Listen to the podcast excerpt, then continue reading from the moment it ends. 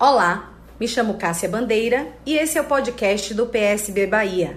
O entrevistado deste episódio é Marcelo Nilo, deputado federal. Como membro titular da comissão especial que atualiza o marco do saneamento básico, quais são as suas considerações sobre as mudanças estruturais no fornecimento de água e tratamento de esgoto do país?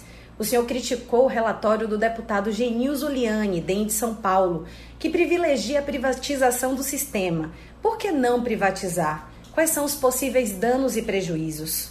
Eu sou altamente contrário a esse projeto do marco regulatório do saneamento, por diversos fatores, mas o principal que as empresas, os empresários nacionais e estrangeiros vão comprar somente os sistemas viáveis. No caso da Bahia, dos 367 sistemas, só tem 25 viáveis eles vão comprar os 25 viáveis e os 340, mais ou menos, inviáveis, ficarão com a Embasa. Consequentemente, vai trabalhar no vermelho e vai ter que fechar.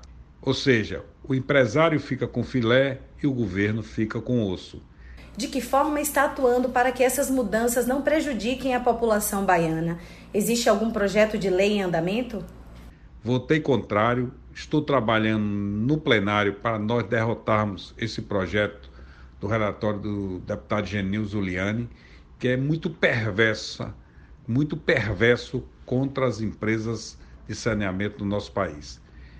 Prejudicarão todos os governos, prejudicarão todas as empresas de saneamento e beneficiarão apenas os empresários.